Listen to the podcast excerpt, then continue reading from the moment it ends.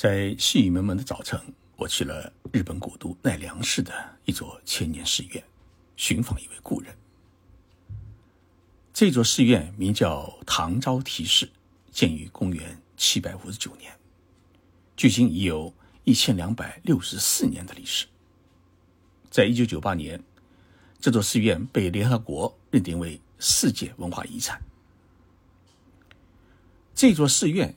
与一位唐代的中国高僧有关，他的名字叫鉴真。鉴真大师原来是扬州市的大明寺住持，当年受日本高僧的邀请前往日本传法，十年间五次东渡均告失败。在公元七百五十三年，鉴真与日本的遣唐使一起，带领十几名弟子开始了第六次东渡。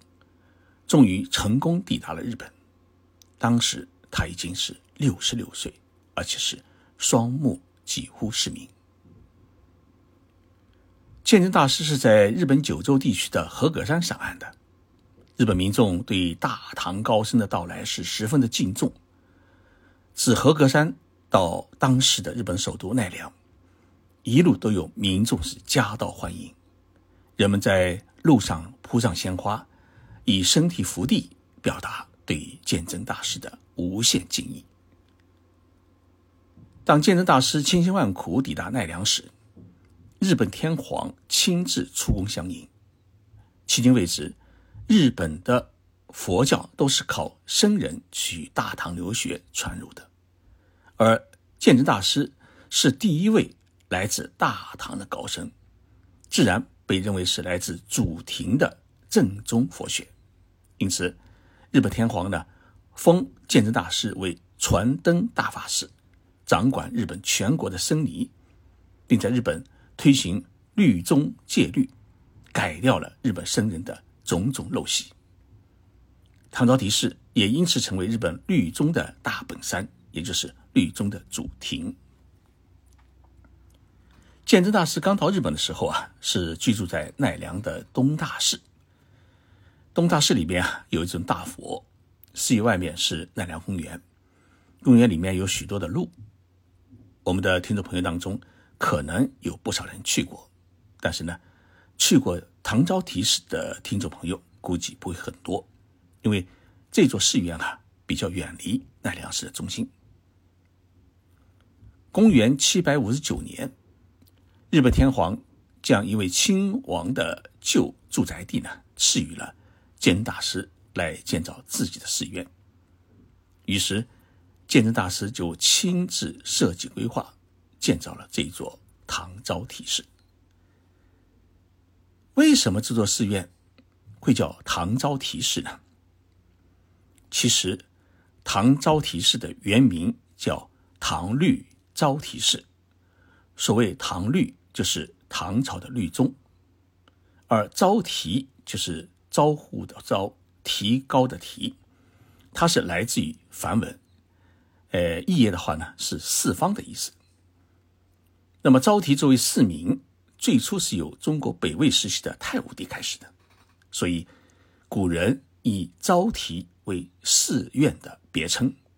后来这种称呼呢也传到了日本和韩国。当时的日本的孝谦女王在题写寺名的时候啊。直接省略了“律”字，于是这个寺院的名称就变成了唐招提寺。唐招提寺最辉煌的建筑当然是一座金堂。这座金堂是日本奈良时期最大的建筑，具有浓郁的大唐风格，因为它是鉴真大师亲自设计的。金堂内供奉的卢舍那佛像。千手观音菩萨像和药师如来佛像，与这座金堂一样，都是一千两百多年前制作的宝物，目前也都是日本的国宝。几年前，我陪同普陀山大和尚道慈法师访问唐招提寺时，唐招提寺的第八十七代长老石田法师抚摸着金堂的大柱子说：“你们看看这柱子，它是拼接起来的。”最上面的一段是初建时期的原物，中间补修的是明治时代东西，而最下面的一段是在二零零零年金堂大修理时拼接上去的。一根柱子连接了千年岁月，所以我每次去唐招提示时，都会去抚摸一下这几根圆柱，因为这是大唐时期的原物，我们出没的是一千两百余年的传承。所以大家有机会去唐招提示访问时，千万别错过这一座金堂，更不要忘了出没这些柱子。许多年前，在金堂的西侧的祠堂里面。挖掘出了沉浮的莲根，在抽取了其中的遗传因子，孵化出新的莲藕之后呢，居然绽放出鲜红的八重莲花。经过鉴定，这些红莲是鉴真大师当年从中国带来日本的。唐招提示于是把这莲花称之为唐莲，就是唐朝的莲花。每年初夏时盛开的唐莲。能让人一睹千年大唐莲花的风采。唐招提示还有一口井，叫胡提井，是鉴真大师和弟子们挖掘的。过去一千两百多年，这口井依然是清泉喷涌，让我们能够感悟当年鉴真大师在这里生活的情景。我每次去唐招提示的时候，一定会去祭拜一处灵地。这里原来有一栋建筑叫西室，就西边的呃室，就是办公室室。那么石田长老告诉我，说这里便是当年鉴真大师的居住之地，也是他的圆寂之地。唐招提寺有金堂、讲堂、藏经阁、藏宝阁以及礼堂、鼓楼等建筑，其中金堂、讲堂、藏经阁、鼓楼。都是日本政府认定的国宝。公元七百六十三年，也就是鉴真大师来到日本的第十年，已经七十六岁的鉴真大师身体是每况愈下。一天夜里面，他的弟子仁基忽然梦到唐招提示的讲堂的屋梁突然折断了。他预感到什么？为了留住恩师的身影，他带领其他的弟子一起。准备为鉴大师来塑一座坐像。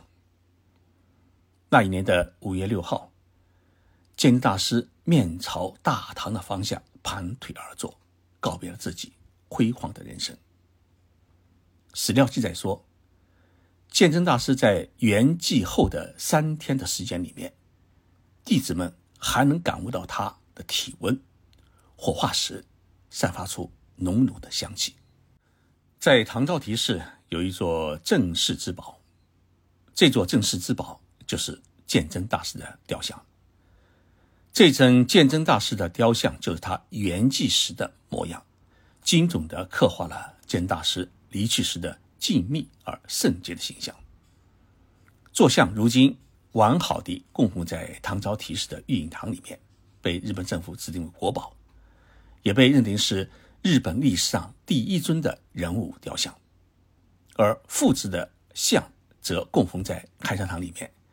如果我们去唐招提示的话，在开山堂里面就能瞻仰到这尊坐像一模一样的作品。我每次瞻仰鉴真大师的坐像，就能感悟到一份宁静和祥和，那是一位高僧给我们带来的智慧的力量。鉴真大师不仅将佛学传入日本。还将中国的建筑、医学、雕塑艺术以及豆腐、酿酒等技艺呢，也传入了日本，因此呢，也被日本人奉为是医药祖师。鉴真大师的墓坐落在寺院东侧，穿过矮矮的唐式的土墙，进入院门，眼前便是一片绿油油的苔藓。有一座小桥连接着鉴真大师的墓，墓前呢供奉着一盏。长明的石灯，周边种植着故乡扬州市的琼花。这些琼花是一位中国领导人当年访问唐招提寺时，从扬州的大明寺内的一株古老的琼花树上面移植过来的。